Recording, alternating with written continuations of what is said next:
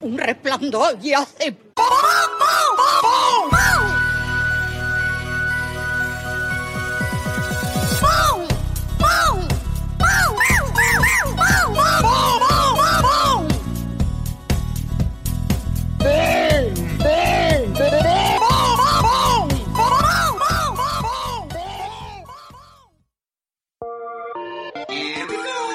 Estás escuchando Sin pelos en los beats, un programa de.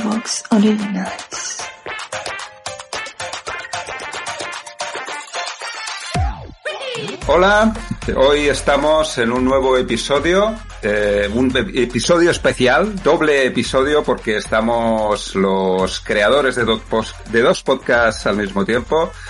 Eh, por un lado, Carne de Vid, conmigo, con Emilio Sáez Soro, y por el otro lado... Muy buenos a todos, sí.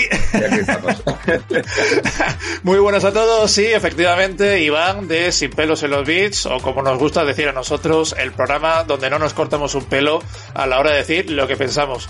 Aquí hemos decidido, este Emilio y yo, hacer pues una doble presentación, dado que es un programa que bueno, sí, aunque sí que es cierto, y eso hay que reconocértelo, Emilio, sí que es cierto que esta iniciativa vino de tu parte y, fuiste tú quien nos propuso grabar, dado que ya lo hicimos en otra ocasión contigo y tuvimos tan buen feeling que volviste a contactar conmigo y dijiste, oye Iván, me gustaría volver a grabar con vosotros. Y dije, con Emilio a donde él me diga. Así que... Muy bien. Bueno, también eh, hay que decir que está Guillermo con nosotros, como, como el otro día que, tuvimos el programa. Eh, nada, eh, buenas tardes, Guillermo. Sí, sí buenas tardes. Estaba esperando a que termine de presentar ya por la costumbre. A mí me gusta hablar, pero no tanto presentarme. Así que nada, aquí estamos y a ver qué, qué conversación sale, que yo espero que sea interesante porque la última vez que grabamos contigo, bueno, la única vez que grabamos contigo salió, creo que contenido guay.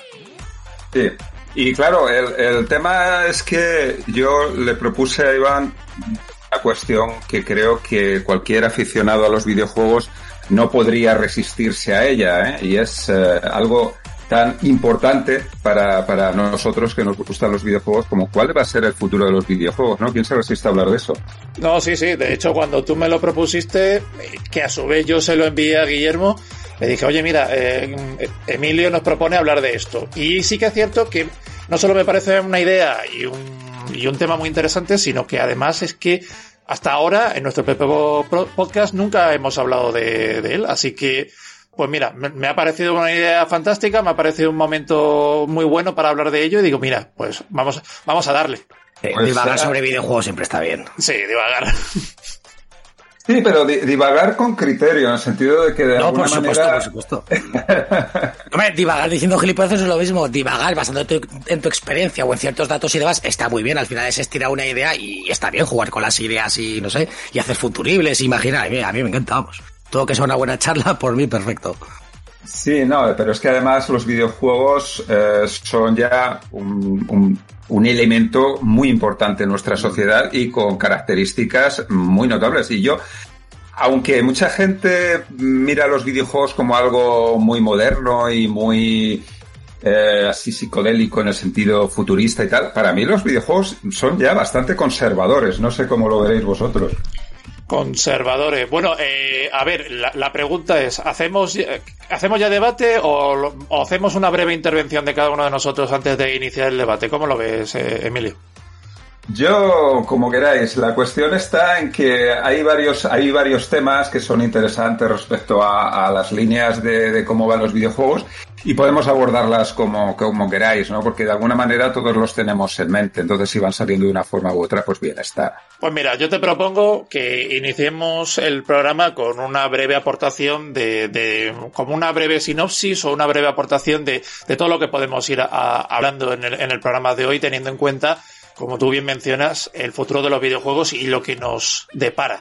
Pues a ver, eh, tú mismo, ¿qué, qué, crees cómo puede evolucionar la, industria del videojuego? Hombre, para mí, para mí la industria del videojuego ya es pues como otras industrias clásicas, ¿no? Pues como por ejemplo la, la, del cine, ¿no? En el sentido de decir, tú vas al cine y tienes unas sagas clásicas, pues dices, eh, pues Star Wars, El Señor de los Anillos, todas las de acción de todos los tipos que hay, eh, que se repiten año tras año porque dan mucho dinero y realmente pues no hay demasiada creatividad, pero eso sí, hay, hay mucha calidad en lo que es la producción.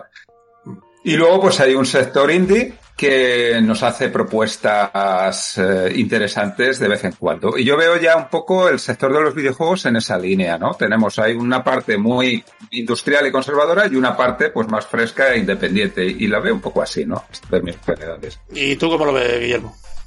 Sí, me ha gustado lo de conservador porque yo creo que sí que hemos llegado a un punto en el videojuego, ha evolucionado mucho, estamos en un punto del videojuego similar a lo del cine, donde, bueno, donde puedes innovar hasta cierto punto. Si es tan masivo ya que si cambias demasiado, pues vas a tener un sector que se enfade o tú estás acostumbrado a una cosa y no quieres que cambie, ¿no? Lo típico de si te gusta el fútbol no quieres que te cambie las reglas cada dos por tres porque ya no sabes que te gusta, pues aquí pasa un poquito eso. Y bueno, yo no veo tanta diferencia entre, entre indies y AAA porque siempre lo he sabido, al final es eh, eh, depende del tipo de gasto, no es, no es otra cosa, con lo cual también tienes menos que perder, pues también arriesgas más, ¿no? O si quieres destacar y hacerte famoso, siempre tienes que arriesgar más, con lo cual es un riesgo, pero que yo no se lo valoro tanto como cuando la gente dice, ostras, que los indies arriesgan más. Ya, es que lo necesitan, ¿no? Para hacerse un hueco, ¿no? Tienen que hacer su nombre. Y bueno, la evolución de los videojuegos ya iremos hablando, no quiero alargar mucho, pero la veo bastante limitada por el medio en el que se ejecutan, ya iremos hablando. Pero creo que han llegado a un tope donde les queda poco margen de maniobra, sinceramente. Yo creo que la evolución, bueno, evolución va asociado también a futuro, eh, está claro, porque futuro y evolución van cogidas de la misma mano. Entonces, yo creo que, a ver, es que el videojuego, claro, es que nosotros, al menos Guillermo y yo, que nos hemos criado y hemos nacido con las, con la segunda, tercera generación de consolas, véase NES y Super Nintendo, es decir, que ya, ya tenemos un, vamos a decir, un bagaje importante, y, de hecho yo empecé a jugar videojuegos con, con cinco años, pues naturalmente nosotros hemos visto cómo ha ido evolucionando la, la industria a lo largo de los años y un poquito a lo que nos lleva, ¿no? Eh, sí que es cierto que a mí hay aspectos, a mí me pueden llamar de muy conservador, me puedes decir muchas cosas, de viejo, eh, decir cascarrabias, conservador, llámame lo que tú quieras, pero yo veo hay cosas que no me gustan mucho.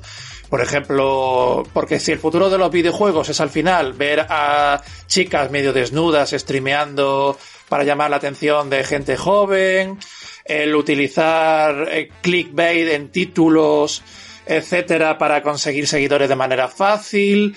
Luego que si campañas de Kickstarter que literalmente engañan a la gente y pierden dinero.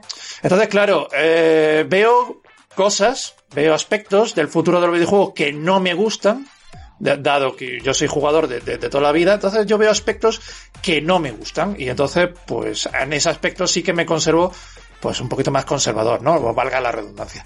Pero bueno, y por, y por no extendernos más, yo creo que, como tú bien has dicho al principio, Emilio, yo creo que aquí hay mucho. ¿Te está gustando este episodio? Hazte fan desde el botón Apoyar del podcast de Nivos. Elige tu aportación y podrás escuchar este y el resto de sus episodios extra. Además, ayudarás a su productor a seguir creando contenido con la misma pasión y dedicación.